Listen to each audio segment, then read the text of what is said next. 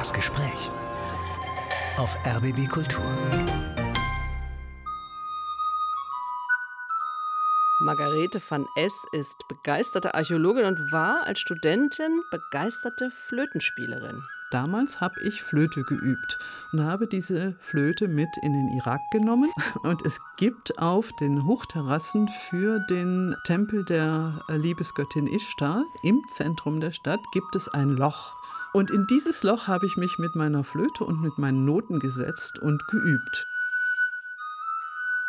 Mit ihrem Musikwunsch erinnert sich Margarete van S. an ihre Erlebnisse inmitten der Ausgrabungsstätte der antiken Stadt Uruk. Das ist jetzt 40 Jahre her. Inzwischen ist sie seit 2020 Direktorin der Orientabteilung des Deutschen Archäologischen Instituts. Ich bin Katrin Heise und Margarete van S. hat nicht nur das antike Uruk vor meinen Augen entstehen lassen, sondern mich auch mitgenommen in aktuelle Debatten ob die Begriffe Orient und Vorderasien noch verwendet werden sollten. Ich finde sie sehr, sehr wichtig zu führen. Aber man würde damit auch verdecken, dass es mal anders gewesen ist. Also auch äh, die Geschichte dieses Faches ein bisschen verdecken. Und das will Margarete van S. nicht. Bevor wir in heutige Diskussionen eintauchen, werfen wir aber einen Blick auf Uruks Straßen. Wobei, gab es überhaupt Straßen in Uruk? drei oder 4.000 Jahre vor Christus? Ja, also vielleicht muss man dazu sagen, dass die Stadt 5000 Jahre lang gelebt hat. Also wir können uns jetzt nicht auf eine bestimmte Zeit festlegen. Es gab Straßen, ja, aber eher innerhalb von Stadtvierteln zu Plätzen, zu Häusern und so weiter. Die Hauptverkehrsadern waren Kanäle, Wasserkanäle. Äh, von denen aus man dann ja äh, eben auch zu Straßen übergeleitet wurde an bestimmten Stellen. Wie müssen wir uns Uruk vorstellen? Was war Uruk für eine Stadt? Na, Uruk ist im 5. Jahrtausend etwa entstanden, vermutlich aus zweien, vielleicht sogar mehr Dörfern die sich an einer Stelle angesiedelt haben, wo das Flusswasser auf Sumpfland gestoßen ist. Ähm, heute ist Uruk völlig verlandet, da erkennt man außer den Spezialisten nichts mehr davon.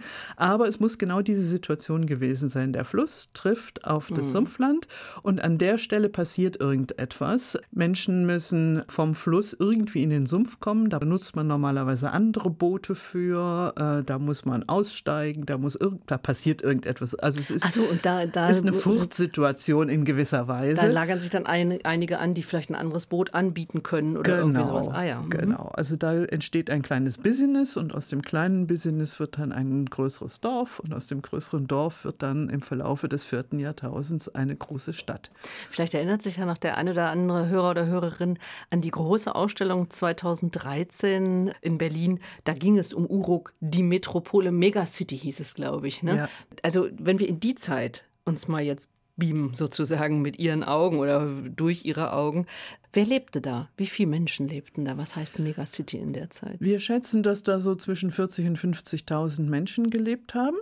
Die Fläche gäbe noch mehr her, bis zu 80.000.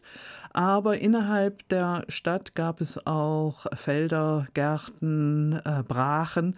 Also insofern, es war nicht alles besiedelt und insofern waren sicher nicht so viele Menschen in der Stadt.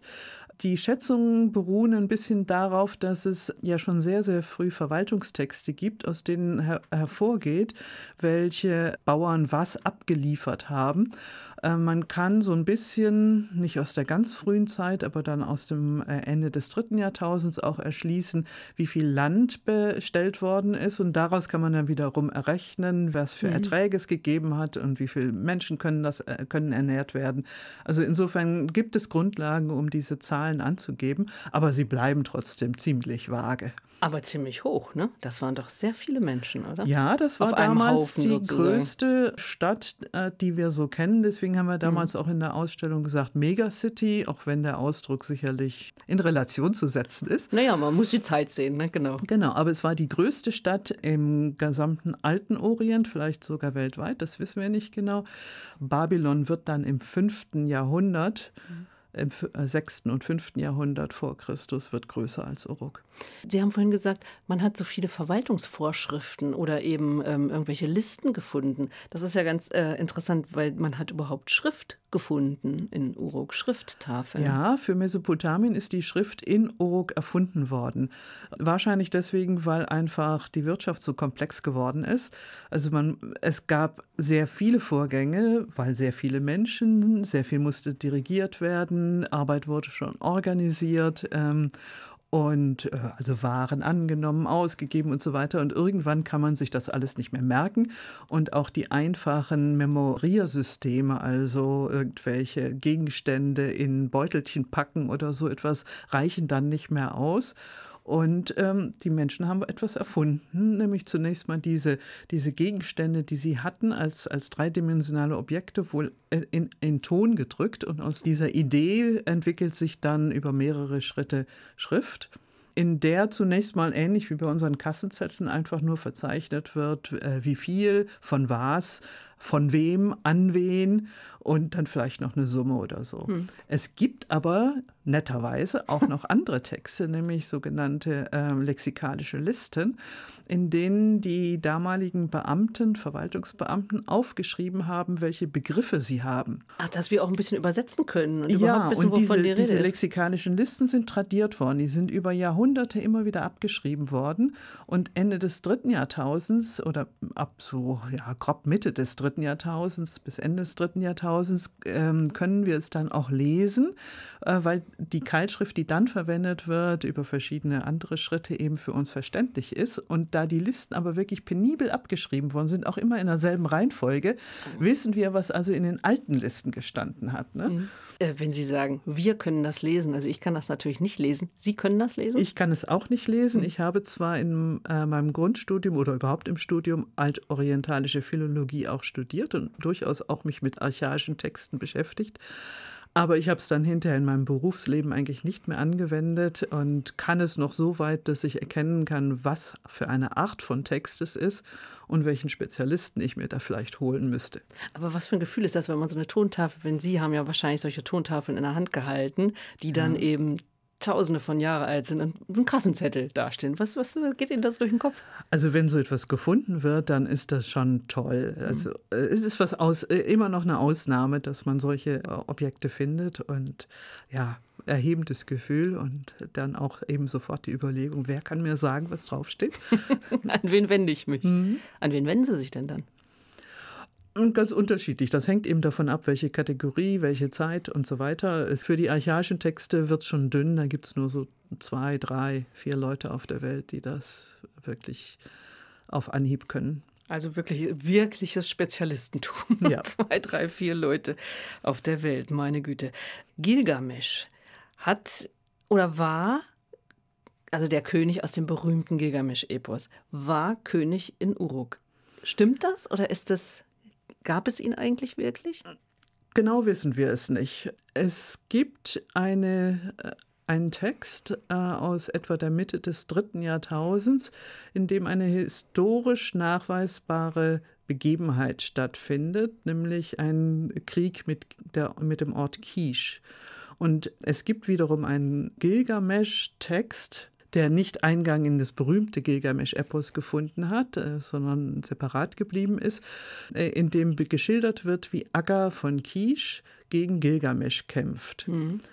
Ähm, da hätte man einen historischen Anhaltspunkt. Auf der anderen Seite beschreibt das eine Begebenheit, die vergleichsweise ähm, jung ist, also eben Mitte des äh, dritten Jahrtausends. Die anderen Geschichten deuten eher darauf hin, dass die Menschen, die das äh, aufgeschrieben haben, ältere Situationen im Kopf gehabt haben. Also ich gehe davon aus, dass es den, diesen König Gilgamesch, so wie er da beschrieben wird, nie gegeben hat, sondern dass das eine äh, Legendenfigur ist. Wo vieles zusammengeführt ja, wird. Ähnlich mhm. wie König Arthurs. Mhm. Oder Aber das Gilgamesch-Epos, inwieweit wird es als Quelle benutzt? Also, oder inwieweit hat, ein, hat eine Archäologin wie Sie äh, das Gilgamesch-Epos genommen und sozusagen wie eine wie wie eine Landkarte benutzt oder so? Kann man danach? Man kann das schon ein bisschen. Also wenn man es eben als Epos nimmt, was nicht unbedingt äh, der, äh, der geschichtlichen Wahrheit entspricht, erkennt man dennoch relativ viel wieder. Äh, Uruk ist ja ganz kurz beschrieben in, im Gilgamesch-Epos und da wird gesagt, dass es in dieser Stadt ein ähm, Heiligtum gibt von einer halben Quadratmeile, dann gibt es äh, Besiedlungsflächen, dann gibt es Brachland und es gibt Felder und Gärten. Und es gibt die berühmte Stadtmauer, die eben König Gilgamesch gebaut haben soll. Das gibt es alles in der Tat. Mhm. Und äh, ganz grob auch durchaus in diesen angegebenen Maßen. Dazu muss man aber natürlich wissen, dass dieses Gilgamesch-Epos ja von jemandem aufgeschrieben worden ist und der kennt die Stadt. Mhm und beschreibt, was er kennt. Ne? Da sind also ganz viele äh, geschichtliche Ebenen drin, die jetzt nicht unbedingt bedeuten, dass tatsächlich ein König Gilgamesch das alles so gestaltet hat. Und insgesamt muss man überhaupt sehen, dieses Epos ist ja in Mesopotamien schon über Jahrhunderte immer wieder erzählt und aufgeschrieben worden. Das heißt also, das war schon damals legendär.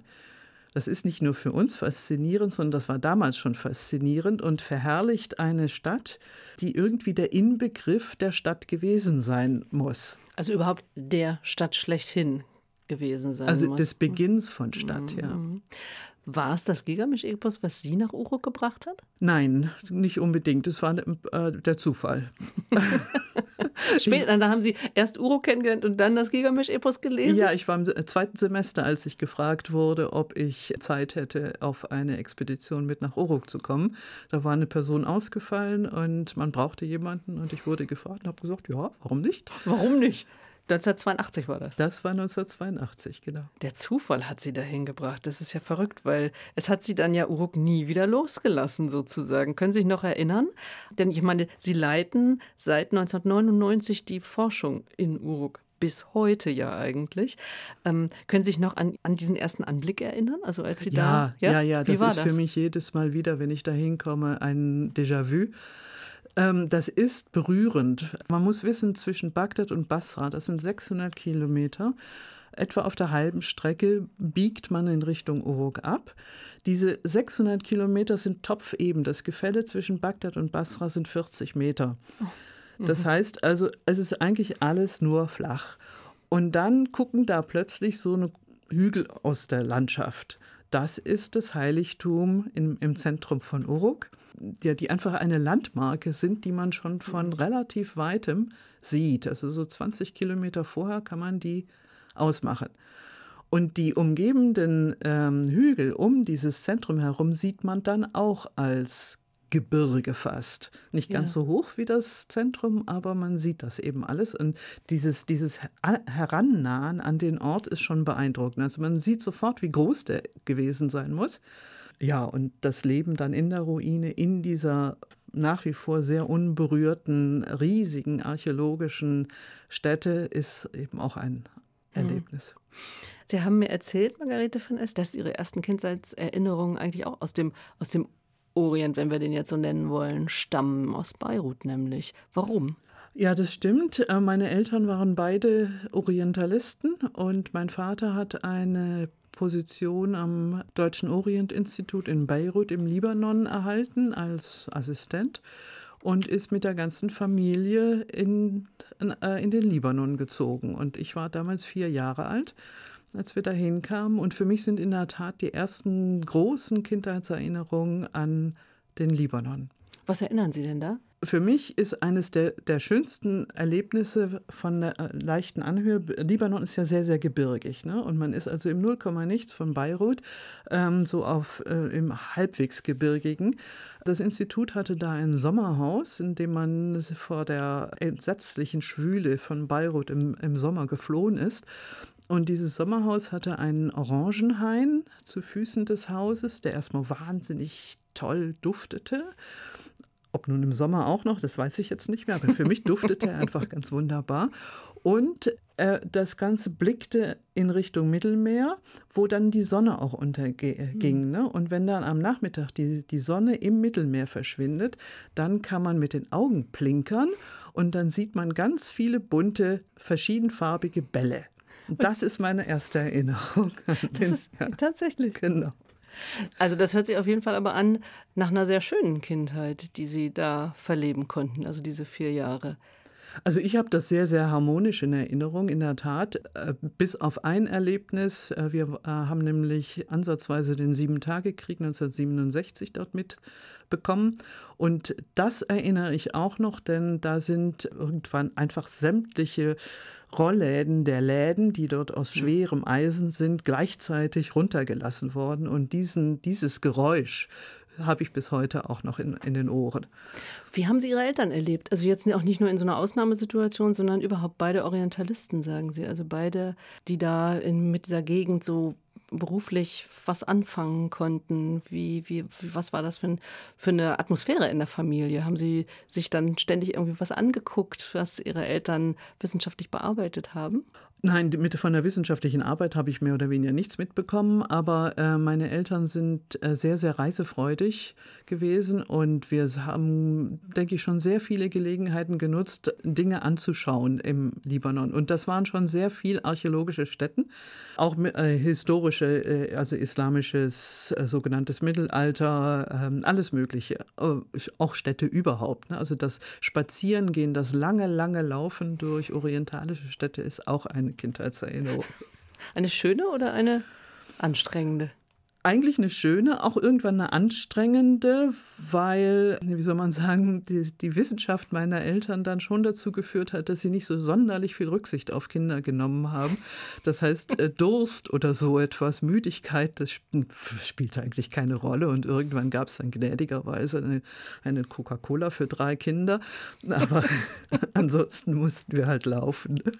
Aber Ihre Mutter hat dann die Karriere weiter verfolgen können? Also das wäre. Nein, meine Mutter hat ihre Karriere nach meiner Geburt äh, abgebrochen. Das ging damals nicht so richtig. Dass, mhm. äh, ein Ehe, also erstens mal war das mit Kindern extrem aufwendig und zweitens hätte sie dann wohl irgendwie an derselben Universität einen Job suchen müssen. Das, das war damals ging noch nicht üblich. Das, mhm. Nee, nee, das ging nicht. Sie hat sich da zeitlebens sehr drüber geärgert. Sie hat aber immer ein bisschen weiter gemacht, indem sie viel gelesen hat und sie hat vor allem meinen Vater bei allen türkischen Texten unterstützt. Sie hatte sich nämlich auf Osmanisches, also das alte Türkisch, spezialisiert, was in arabischer Schrift geschrieben wurde.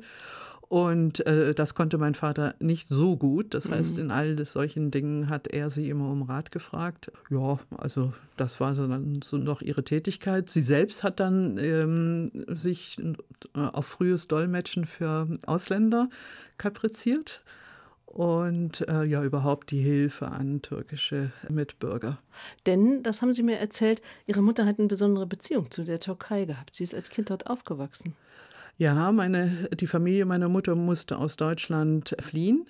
Äh, mein Großvater war Beamter in der Biologischen Reichsanstalt und ist mit dem Reichsermächtigungsgesetz dann ausgesondert worden, weil er Teiljude war.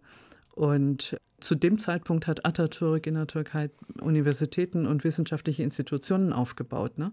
Und da gab es eine Vermittlungsstelle in der Schweiz, über die Menschen gesucht wurden. Und darüber ist mein Großvater dann 1936, 37 in die Türkei gekommen mhm. als Spezialist für Getreidekrankheiten. Und dann hat Ihre Mutter da aufwachsend also eigentlich ein ganz anderes Weltbild vermittelt bekommen.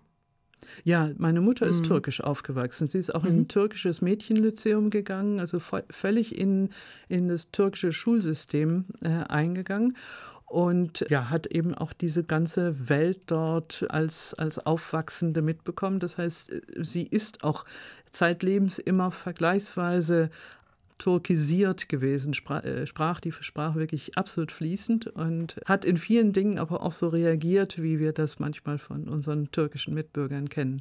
Das heißt, Sie haben dann in Ihrer Kindheit eigentlich doch, stelle ich mir jetzt jedenfalls so vor, eine sehr weltoffene Familie erlebt. Also für Sie als Kind oder dann Jugendliche war sich aufhalten woanders, aber mit anderen, mit Menschen anderer Herkunft und so weiter, mit anderen Geisteshaltungen vielleicht auch umzugehen, war für Sie normal das war für uns immer was völlig Normales, äh, irgendwo anders hinzugehen. Mhm. Das ist für mich bis heute prägend. Ich äh, reise gerne. Ich habe überhaupt gar keine Probleme, irgendwohin aufzubrechen, irgendwo zu sein und mich anzupassen. Und Margarete von S. als Gast hier im RBB-Gespräch. Sie haben natürlich auch drei Musikwünsche frei gehabt. Und ähm, bei dem einen, vielleicht den wir jetzt als erstes können wir ganz gut nehmen, weil wir eben schon von, von 82 gesprochen haben, von ähm, ihrer zufälligen Reise nach Uruk. Der erste Musikwunsch hat damit zu tun. Vielleicht können wir die Geschichte hören, nachdem wir die Musik gehört haben. Was werden wir spielen? Wir werden jetzt hören Jakob van Eyck aus dem Flötenlusthof, Anfang des 17. Jahrhunderts, ein Blockflötenstück, nämlich Engels Nachtigallche.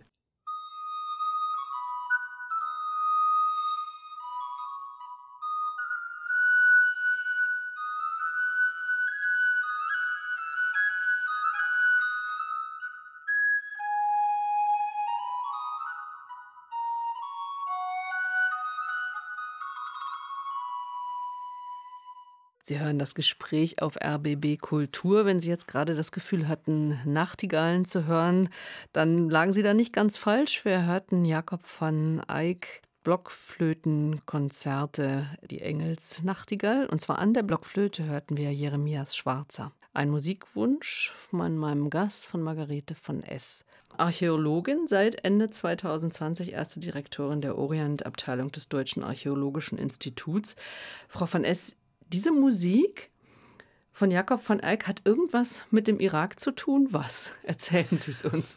Ich habe als Jugendliche relativ viel Musik gemacht. Auch das kommt aus der Familientradition und unter anderem äh, Blockflöte gelernt. Und zwar durchaus über das Niveau der Erstmusikalausbildung hinaus.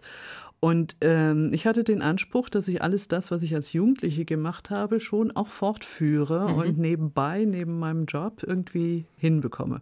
Hat sich bis heute nicht so ganz realisieren lassen, aber damals habe ich Flöte geübt und habe diese Flöte mit in den Irak genommen, weil ich nämlich dranbleiben wollte. Das heißt also, ich habe versucht, im Grabungshaus äh, genau dieses Stück zu üben. Im Grabungshaus war das ein bisschen blöd, weil das fanden alle etwas komisch und ähm, ich, also ich hatte nicht die Ruhe. Und es gibt auf den Hochterrassen für den Tempel der Liebesgöttin Ishtar im Zentrum der Stadt gibt es ein Loch gegraben von irgendeinem, ich weiß es nicht wem, irgendeinem verrückten äh, Menschen, der vermutlich darunter mal einen Goldschatz vermutet hat. Und in dieses Loch habe ich mich mit meiner Flöte und mit meinen Noten gesetzt und geübt. Im Übrigen auch zur Gaudi der irakischen lokalen Bevölkerung, die ja. dann dachte, was ist das denn? Da? Ja, ja, genau. Eine Nachtigall aus dem Loch. Sie haben im Grabungshaus gesagt. Was ist ein Grabungshaus? Es gibt in Uruk mitten in der Ruine ein Gebäude, was in den 30er Jahren von deutschen Ausgräbern errichtet worden ist, um nämlich direkt dort mitten in der Ruine leben zu können. Das mhm. ist sehr, sehr primitiv, ohne irgendeinen Komfort, aber man kann eben eigentlich sehr gut dort leben und man hat seine Büroräume ebenso primitiv, aber dann mitten doch im Grabungsfeld. Also ja. das heißt, da haben Sie auch öfter gewohnt. Da wohnen wir bis heute. Jetzt vor allem deswegen, weil wir dadurch äh, Sicherheit organisieren können. Der Irak ist ja nach wie vor ein, ja, zumindest in den Augen der europäischen Sicherheitsbewerter kritisches Land. Mhm. Und äh, wir müssen, wenn wir vor Ort sind, heute ein äh, Sicherheitskonzept vorlegen und haben, können das dort einigermaßen gut umsetzen, weil wir mitten im Zentrum der Ruine schon mal gleich anderthalb Kilometer entfernt vom Zaun und von der Außenwelt sind. Das heißt also, wir können uns relativ gut sichern und, äh, bewachen lassen. Mhm.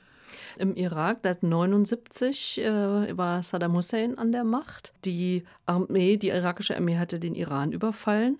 Wie haben Sie die Situation damals dort wahrgenommen? Was war das für eine Situation, in der Sie da waren? Es war Krieg, der allerdings in der Region nicht richtig sich auswirkte. Aber äh, wir haben es durchaus mitbekommen, denn erst zum einen gab es Lebensmittelknappheit. Also 1982 haben wir eigentlich nur von Dosengemüse und ähm, Corned Beef Büchsen gelebt. Mhm. Und wir haben es mitbekommen, weil über der Stadt auch gerne mal militärische Übungen, äh, Fliegerübungen veranstaltet wurden. Also da wurde Abfangen geübt, äh, weil die Zikkurat, also dieser Hochtempel, eine so eine schöne, markante Situation bietet, äh, über der man sich treffen kann mhm. und solche Sachen. Also Tiefflugübungen über. Also Sie sagen das jetzt so lässig? Ich meine, Sie sind da ja, Sie haben ja erzählt, dass Sie da so durch Zufall hingekommen sind und eben auch sehr jung. Ähm, hat Sie das nicht verurteilt? Verunsichert? Nein, oder überhaupt davon abgehalten, nicht. da zu sein? Nein, nein, nein, überhaupt nicht. Zum einen ist äh, da wiederum das Praktische, dass das Deutsche Archäologische Institut, das war eben auch damals eine Unternehmung des DAI, zum Auswärtigen Amt gehört. Das heißt also, äh, das DAI muss, äh, wenn es sich in solche Situationen hineinbegibt, schon abklären, ob das äh, nun geht oder nicht und unter welchen Bedingungen. Das heißt, darauf verlasse ich mich, habe ich mich mhm. damals schon verlassen. Und ich hatte dann auch über mein Elternhaus ein paar Adressen im Irak in der Tasche, an die ich mich im Notfall hätte wenden können, von denen wir wussten, dass die sehr, sehr hoch vernetzt sind. Das heißt also, ich war einigermaßen sicher, dass wenn es brenzlig werden würde, wir das mhm. auch frühzeitig erfahren. Ja, ja. Was bekommt man als Wissenschaftlerin während so einer Grabung überhaupt von Land und Leuten mit? Also wie gut kennen Sie den Irak? Man kriegt insofern Kontakt zu Land und Leuten, all dieweil die lokale Bevölkerung mit uns arbeitet. Ähm, wir reisen als nur sehr, sehr wenige Europäer dahin und stellen dann Menschen an, um mhm. mit uns zu arbeiten. Und das sind lokale Bauern, Gärtner, alles Mögliche. Ne? Das heißt, mit denen müssen wir irgendwie kommunizieren. Das tut man dann irgendwann auf Arabisch, weil Sie sprechen kommt, Arabisch. Ich spreche einigermaßen dieses lokale Arabisch, mhm. aber keineswegs gut. Aber darüber bekommen Sie die Situation auch der Menschen mit. Ich kriege die Situation der Menschen mit, genau. Äh, die große Erfahrung in, in der Zusammenarbeit mit äh, irakischer Bevölkerung, die habe ich glaube ich, erst gesammelt, als ich dann selber Direktorin wurde. Inwiefern? Also weil Sie da ganz anders organisieren mussten? Da musste ich anders, ich musste selber organisieren. Ich mhm. war nicht mehr einfach nur die Person, die mitgefahren ist, sondern ich habe selber organisiert. Ich habe die Projekte ausgehandelt. Ich habe zugesehen, wie wir uns da logistisch überhaupt installieren oder bewegen können. Ich habe dann selber angefangen, Situationen abzuklopfen auf Machbarkeit. Das kann man ja nicht alleine. Ich kann ja nicht irgendwo hinreisen und mir das halt mal angucken und denken, na, das, das ist schon okay so, sondern ich muss mich vernetzen in die Gesellschaft hinein, gerade in Ländern, in denen es ansatzweise oder auch stärkere Krisen gibt, geht nichts außer Vernetzung. Da muss Vertrauen mhm. aufgebaut werden. Und ich muss dazu sagen, ich bin verheiratet mit einer Person, die eben auch im Irak gearbeitet hat. Mein Mann hat für eine, eine große deutsche Firma dort gearbeitet und sich woanders vernetzt. Das heißt also, ich hatte die ganze Ebene der die kaufmännische Ebene auch noch dabei über ihn. Würden Sie sagen, Irak ist so, na, so zweite Heimat ist vielleicht übertrieben, oder? Wie, wie eng ist es na doch, das, ist, ja? das ist sicherlich eine zweite Heimat, ja. Ähm, seit 1999 leiten Sie eben die Forschung in Uruk für das Deutsche Archäologische Institut. Aber seit 20 Jahren, seit 2003, seitdem die USA dem äh, Irak den Krieg erklärt hat, gab es ja auch immer wieder, also gibt gibt ständig kriegerische Auseinandersetzungen eigentlich. Dann stoppen doch die Grabung auch irgendwann oder haben sie immer durchgegraben? Nein, nein, wir müssen schon immer wieder unterbrechen. Wir haben auch vorher unterbrechen müssen. Das Wirtschaftsembargo zwischen 1990 mhm. und 2003 äh, und eigentlich auch noch länger, aber das hat uns sehr schwere Unterbrechungen gebracht. In der Anfangszeit war das äh, so ein Druck auf das Land, dass wir als Ausländer da uns nicht aufhalten konnten. Das ging erst ab 1996 wieder, so langsam und auch da nur sehr, sehr schwer. Aber seitdem war, war ich dann immer wieder da für kürzere Unternehmungen. Ja, und dann kam eben 2003, äh, was vor allem bürgerkriegsähnliche Situationen mhm. zur Folge hatte. Ne? Mhm. Und dann war wieder Unterbrechung bis 2013. Also zehn Jahre lang. Was zehn bedeutet Jahre, das? Ja. Zehn Jahre lang Unterbrechung. Heißt das dann, also da, da steht ein Zaun und da flattern dann irgendwie, also man stellt sich das dann vollkommen öde vor. Es gibt eine Wächtersfamilie für den Ort und äh, dieser Wächter ist ein Angestellter des Deutschen Archäologischen Instituts. Mit ihm war ich immer im Kontakt egal in welchen Zeiten, also auch in den wirklich ganz schweren äh, Bürgerkriegszeiten ging das dann über die verschiedenen Militäreinheiten, mit denen ich im Kontakt war, einfach um zu sehen, dass es ihm und der Familie gut geht oder was wir tun können. Und wir haben es immer geschafft, seinen Lohn oder sein Honorar darunter zu transferieren. Das heißt, ähm, und er hat sich darauf verlassen. Das heißt, also er hat äh, tatsächlich für die Ruine gesorgt, die dadurch intakt geblieben ist. Und was heißt denn das? Eine Ruine bleibt intakt? Also was heißt denn intakt bleiben da? Viele Ruinen im Irak sind auch aus der Not der Bevölkerung heraus geplündert worden. Mhm. Das heißt, da sind Raubgrabungen unternommen worden von Leuten, die halt nach Antiquitäten gesucht haben, um die dann zu verkaufen. Und das ist in Uruk nicht passiert. Da hat mhm. der Wächter wirklich dafür gesorgt, dass das unterblieb. Aber wenn ich mir vorstelle, zehn Jahre passiert auf so einer Grabung nichts, was passiert dann mit dem, was ausgegraben ist? Uruk waren Lehmbauten, ganz überwiegend Lehmbauten. Das ist natürlich extrem anfällig für Erosion. Und in der Tat, das ist das Hauptproblem bei, bei solchen langen Unterbrechungen und im Moment unsere Hauptarbeit fast, die äh, durch die Erosion schon stark angeschlagenen archäologischen Architekturen wieder in irgendeiner Form instand zu setzen. Normalerweise muss man so alle zwei Jahre an Lehmbauten etwas tun, also wieder eine Schutzschicht drüber ziehen oder äh, schauen, dass die Entwässerung wirklich frei ist und so weiter. Und wenn das unterbleibt, dann staut sich das Wasser, dann greift es diese Schutzschichten an und dann bleiben im Prinzip hm. Lehmkegel übrig. Und das haben wir in der Tat jetzt bei manchen Bauwerken und müssen sehr, sehr aufwendig und auch sehr teuer jetzt äh, restaurieren. Deutschland gräbt da tatsächlich in Uruk schon seit über 100 Jahren. Seit 1912, ja. Was bedeutet der Klimawandel für für solche Grabungsstätten? Zunächst mal ganz einfach, dass äh, wir uns nicht mehr aufs Wetter verlassen können. Wir haben eigentlich so bestimmte Jahreszeiten, in denen wir äh, zu unseren Unternehmungen dahin fahren, einfach deswegen, weil es im Irak auch sehr, sehr heiß wird. Im Sommer haben wir um die 50 Grad. Das heißt, wir können nur zu bestimmten Jahreszeiten arbeiten. Und wenn dann in diesen Jahreszeiten, in die wir uns so ausgucken, dann plötzlich überholend auch noch schwere Regen kommen, dann ist das blöd. Mhm. Und das ist jetzt der Fall. Also die äh, schweren Regen verschieben sich.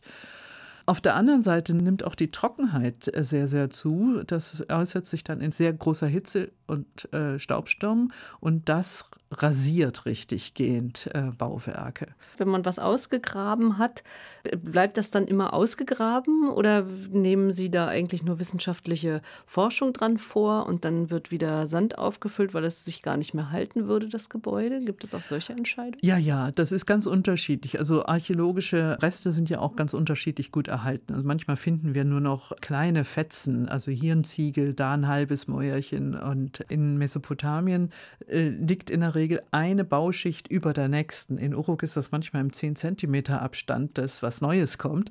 Und wir wollen ja äh, auch wissen, wie sich das entwickelt hat. Das heißt, man muss wegnehmen. Also man muss Dinge dann äh, kaputt machen sozusagen, um andere zu entdecken. Genau. Ist das eine schwere Entscheidung? Das ist eine schwere Entscheidung, aber man gewöhnt sich dran und man gewöhnt sich auch den Blick dafür an, wann man es machen darf und wann nicht. Im Übrigen nehmen wir immer nur dann weg, wenn die irakische Antikenverwaltung auch damit einverstanden ist. Wir haben immer Vertreter der Antikenverwaltung dabei und besprechen das.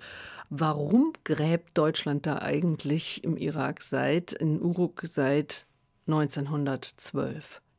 In welchem Auftrag? In einem wissenschaftlichen Auftrag Deutschlands. Altorientalistik, vorderasiatische Archäologie sind wissenschaftliche Fächer, die in Deutschland äh, im 19. Jahrhundert entstanden sind. Äh, zunächst mal aus der Begeisterung für diese Gegend über die Bibel, mhm. dann aber eben auch aus der Erkenntnis, dass ganz vieles dessen, was bei uns heutzutage äh, normale Zivilisation ist, dort unten entstanden ist und man einfach wissen will, wo kommt das her, wie hat sich das entwickelt, auf welche Art und Weise finden wir das noch heute so, wie es damals äh, entstanden ist und so weiter. Also es sind einfach Fragen, die offensichtlich immer fasziniert haben und auch heute noch faszinieren. Das heißt also, nicht nur Deutschland, sondern sehr viele Länder dieser Welt stecken Budget in solche Ausgrabungen in anderen Ländern passiert im Übrigen auch durchaus mal, dass andere Nationen hier nach Deutschland kommen zum mhm. Ausgraben. Und dann arbeiten Sie dort vor Ort mit der irakischen Antikenverwaltung zusammen. Ja, die irakische Antikenverwaltung ist für alles zuständig, was eben mit Archäologie zu tun hat äh, und historischen Bauwerken. Wir können nicht einfach dahin fahren und losbuddeln, sondern wir müssen einen Antrag stellen, begründen, warum wir das machen wollen, wie wir es machen wollen, wer und was unser Personal ist. Ähm, wie wir dann mit der antiken Verwaltung zusammenarbeiten. Wir machen zum Beispiel sehr, sehr viel Kooperationsunternehmungen, in denen irakische junge Archäologen mit eingebunden sind. Äh, wir haben auch immer eben einen Vertreter der antiken Verwaltung dabei, der sieht, was ausgegraben wird, seine eigenen Notizen dazu macht, Bericht erstatten muss, äh, ebenso wie wir, mhm. sodass also klar ist, ähm, wie das gelaufen ist. Und es gibt oder gab immer Verträge, wie viel Fundstücke im Irak bleiben, wie viele Fundstücke nach Deutschland kommen. Die Fundstücke sind, weiß nicht, zu wie viel Prozent im Bagdader Nationalmuseum beispielsweise? Äh, das ist ganz unterschiedlich. Also äh, der Irak hat ja früher mal zum Osmanischen Reich gehört. Das heißt, die erste Gesetzgebung, Antikengesetzgebung kam aus äh, Istanbul, stammt schon aus der zweiten Hälfte des 19. Jahrhunderts, als man feststellte, dass äh, eben ausländische Expeditionen oder auch Einzelpersonen da irgendwo graben wollten und fest davon ausgegangen sind, dass sie das auch alles mitnehmen, was sie da gefunden mhm, haben. Ja. Das ist der Anfang verschiedener Museen in äh, Europa und mhm, über äh, den wir uns ja. die jetzt gerade sehr auseinandersetzen. Ja, ja. Also es äh, hat sich relativ früh eine Gesetzgebung entwickelt und im Irak hat dann eine Engländerin in der Anfang des, der 20er Jahre ein erstes Antikengesetz des, der Republik Irak entworfen. Mhm. Und diese Antikengesetzgebung sagte, dass bis zu 50 Prozent der Funde und zwar der, wie soll man sagen, der Studienobjekte ins Ausland mitgenommen, darf die Expedition mit nach Hause nehmen. Ne? Die besseren, also die wirklich museumsreifen, richtig guten äh, Objekte, die sind im Irak verblieben. Das ist aber nur bis 1969 der Fall gewesen. Ähm, in der Zeit hat die äh, Republik Irak dann die antiken Gesetzgebung verändert und seitdem verlässt kein Objekt mehr das Land. Ich habe nämlich auch gerade darüber nachgedacht, weil ich äh, selber hier ähm, das Bagdader Nationalmuseum erwähnt habe und wir haben uns ja über die kriegerischen Auseinandersetzungen, über die Kriege äh, schon, haben wir ja schon angesprochen. Wir erinnern uns vielleicht auch an die Stürmung und Plünderung ähm, des Museums äh, 2003. Ja. Sie erinnern sich da auch dran. Ja. Ähm, äh, was war das für ein Ausmaß von Zerstörung damals? 2003 äh, war insofern eine schreckliche Situation, all dieweil das Museum an einer Stelle lag, die umkämpft war. Und im Museum haben sich irakische äh, Sniper, also der irakischen Armee, installiert das Museum war dadurch dann schlichtweg umkämpft. Die Situation wurde dramatischer, als die das Museum verlassen haben und dann die Türen offen gelassen haben. Da sind zum einen äh, Menschen der Nachbarschaft dann ins Museum gezogen, um mal zu gucken, was da so alles ist und haben einiges mitgenommen. Es hat aber offensichtlich auch einen relativ professionellen Diebstahl gegeben von jemandem, der sich ausgekannt hat im Museum. Und darüber sind gut 10.000 Objekte verloren gegangen. Von, von Bis heute verloren gegangen? Mm, diejenigen, die die Bevölkerung da so en passant mitgenommen hat, sind ganz überwiegend wieder zurück. Mhm. Aber diese äh, das sind so um die 1000 gewesen. Und die anderen Objekte sind zum Gutteil noch weg, ja. Vielleicht mal die zweite Musik, den zweiten Musikwunsch. Sie haben die, die Bibel eben erwähnt vorhin. Und also Sie haben in Ihrem zweiten Musikwunsch eine ganz besondere Aufnahme aus Bachs Johannespassion gewählt. Was ist das für eine Aufnahme? Das ist ähm, die Arie Es ist vollbracht, in dem Fall gespielt und gesungen von dem Ensemble Sarbond mit der Sängerin Fadia El Haj.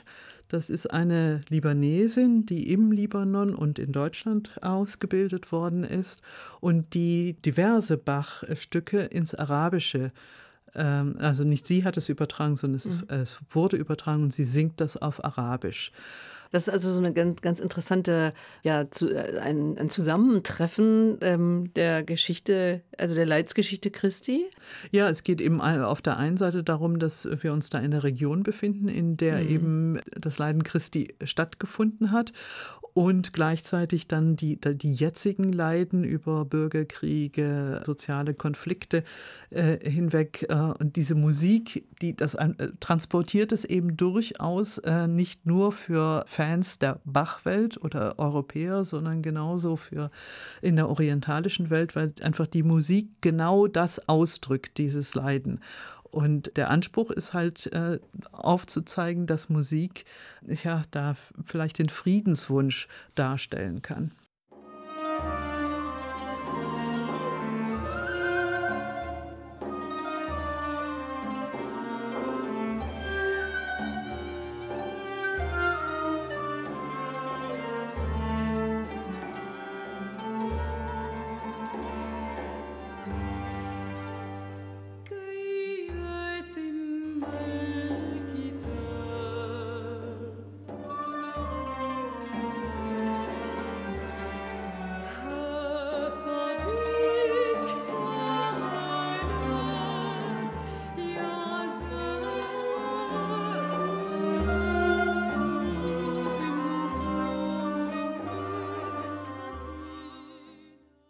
Sie hören das Gespräch auf RBB Kultur und hier war das gerade eine sehr besondere Bach-Arie. Es ist vollbracht, nämlich auch auf Arabisch gesungen, gespielt vom Ensemble Saband. Gehört haben wir äh, als Gesang, als Sängerin Fadia Al-Haj. Frau von S., Sie haben Fadia Al-Haj mal gehört. Ja, ich habe sie zum ersten Mal gehört 1998 in Baalbek im Libanon. Das ist eine römische äh, ja, Ruine und moderne Stadt dabei, äh, in der im Sommer immer ein Festival, ein ganz berühmtes Festival stattfindet. Wir haben damals an der Einrichtung eines lokalen Museums gearbeitet und in einem der Kammerkonzerte war Fadia El-Haj dabei und äh, die Stimme hat mich so beeindruckt. Mhm. Deswegen habe ich sie dann eigentlich immer weiter verfolgt als Sängerin und eben uns hier auch als Musikwunsch gegeben. Vielleicht sollten wir an dieser Stelle mal über das Deutsche Archäologische Institut sprechen, da so ein bisschen mehr drauf eingehen. Sie haben vorhin gesagt, also Sie sind seit 1989 glaube ich, da beschäftigt im Deutschen ja. Archäologischen Institut. Erst als wissenschaftliche Mitarbeiterin in der Abteilung Bagdad und jetzt eben als leitende ähm, Direktorin der Orientabteilung. Das Deutsche Archäologische Institut gehört zum Auswärtigen Amt. Ja, wir sind nachgeordnete Behörde des äh, Auswärtigen Amtes. Das heißt, die Bundesregierung bestimmt, wo gegraben wird Nein, oder hat wir ein Interesse haben, äh, an Grabung? Äh, wissenschaftliche Autonomie. Das heißt, wir sind durchaus eine Behörde mit allem drum und dran, was so äh, Verwaltung oder eben Beachtung von Regularien und so weiter angeht. Aber wissenschaftlich äh, organisieren wir uns selbst und bestimmen unsere Forschungsansätze eben auch komplett unabhängig. Das Budget ist. Unser Grundbudget kommt vom Auswärtigen mhm. Amt. Mhm. Und mit diesem Grundbudget setzen wir uns eben auch von Universitäten ab. Das heißt, wir haben ein Ausgangsbudget für archäologische Forschung. Als Professor an einer Universität müsste ich das immer einwerben von Drittmittelinstitutionen. Mhm. Wir werben auch Mittel über die Drittmittelgeber ein, weil uns das Budget das Grundbudget nie ausreicht. Archäologie ist eine sehr, sehr teure äh, Wissenschaft. Aber wir sind handlungsfähig, wenn es darum geht, mal schnell irgendwo eine Notgrabung zu machen oder ein Projekt anzustoßen, eine Kooperation in unseren Gastländern aufzubauen und so weiter. Man muss dazu auch sagen, dass ein Teil unserer Abteilungen am Deutschen Archäologischen Institut auch in den Gastländern sitzt. Also wir haben eine Abteilung, hm. die in Rom tätig ist, eine in Madrid, in Istanbul, in Kairo ähm, es ist eine Besonderheit, dass wir als Orientabteilung nun nicht mehr im Orient irgendwo ansässig sind. Wir waren es mal in Bagdad. Das wurde aus politischen Gründen verändert. Wir wollten uns mit unseren vielen, vielen Projekten, die wir in allen möglichen orientalischen Ländern durchführen, mhm. eben nicht auf eines so richtig kaprizieren und sagen, damit ausdrücken, das ist uns das Wichtigste oder so. Ah, ja. Ähm, ich hacke immer so ein bisschen an dem Namen Orient oder auch Vorderasien oder so. Wie stehen Sie zu diesem Begriff? Der hat ja dann auch immer so ein bisschen vielleicht na, was rückwärtsgewandtes oder auf jeden Fall immer aus europäischer Sicht betrachten. Ja, das. natürlich. Das kommt aus europäischer Sicht und ist ja derzeit auch äh, sehr, sehr in der Diskussion, ob man das weiter so verwenden sollte. Äh, diverse Fachkollegen sagen auch nicht mehr Vorderer Orient, mhm. sondern äh, Südwestasien, um es neutraler zu fassen. Ich bin da etwas, wie soll man sagen, altmodisch in der Hinsicht. Nicht deswegen, weil ich die Diskussion unwichtig oder falsch fände. Ganz im Gegenteil, ich finde sie sehr, sehr wichtig zu führen. Aber man würde damit auch verdecken, dass es mal anders gewesen ist. Also auch äh, die Geschichte dieses Faches ein bisschen verdecken, was ja ganz stark eigentlich eine Idee von Europa ist. Also man muss auch ein bisschen dazu stehen, dass sich Dinge so entwickelt haben, wie sie entwickelt haben. Insofern ist es, wie soll man sagen, vielleicht etwas hart bei dem Begriff Vorderasien zu bleiben, aber ich möchte lieber ausdrücken. Offen, offenlegen, wie die Entwicklung ist. Und, wie es aha. gewesen ist. Dazu bin ich einfach Historikerin genug. Wie intensiv äh, beschäftigt Sie die, die Debatte, die Sie auch so ein bisschen eben gestreift haben, diese Kolonialismus-Debatte auch, sich beschäftigen eben mit den Namen, mit der europäischen Sichtweise? Wie, wie intensiv fühlen Sie die? Wir beschäftigen uns schon ziemlich intensiv damit, aber wir sind auch eine Institution, in der Wissenschaftler sehr, sehr viel Zeit in den Gastländern verbringen, teilweise auch äh, ja, lebenslang Zeit dort.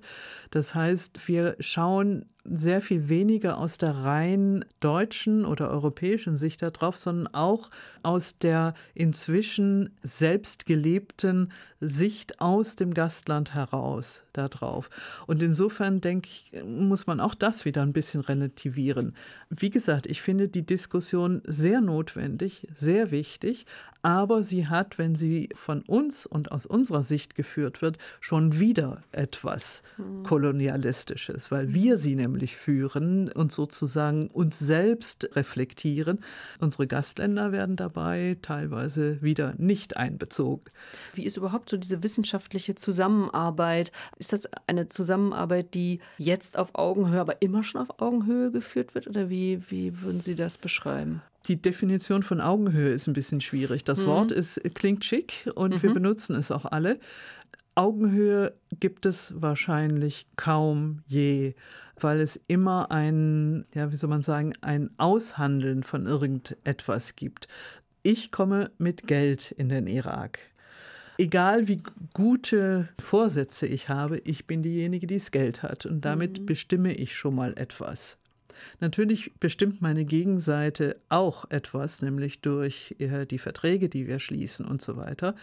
Trotzdem ist dieses gesamte Konstrukt eigentlich wieder auf etwas aufgebaut, was eine lange Tradition hat, die auch aus dem Westen kommt. Also diese ganze Idee von Archäologie, vorderasiatische Archäologie, ist eine westliche Idee, die sich längst in den Gastländern natürlich verselbstständigt hat.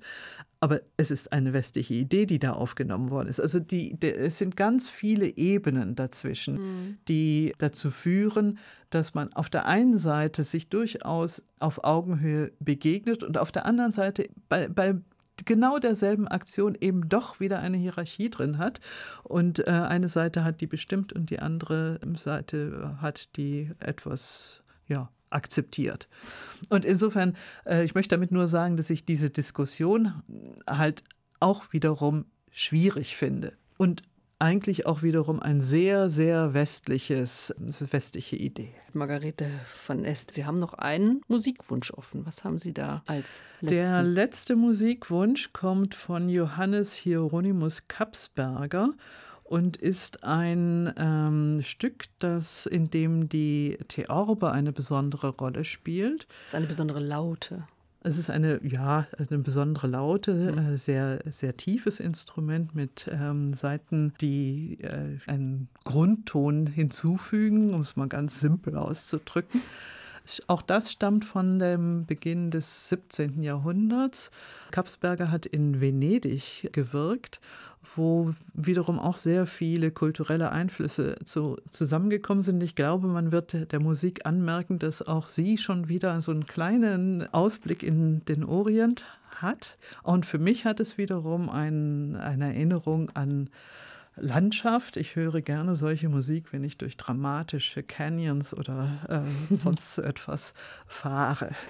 Also dann versetzen wir uns jetzt sozusagen in solche Landschaftsfahrten mit dem letzten Musikwunsch von Margarete von Ess. Ich danke Ihnen ganz herzlich für den Besuch hier, Frau von Ess. Sehr gerne.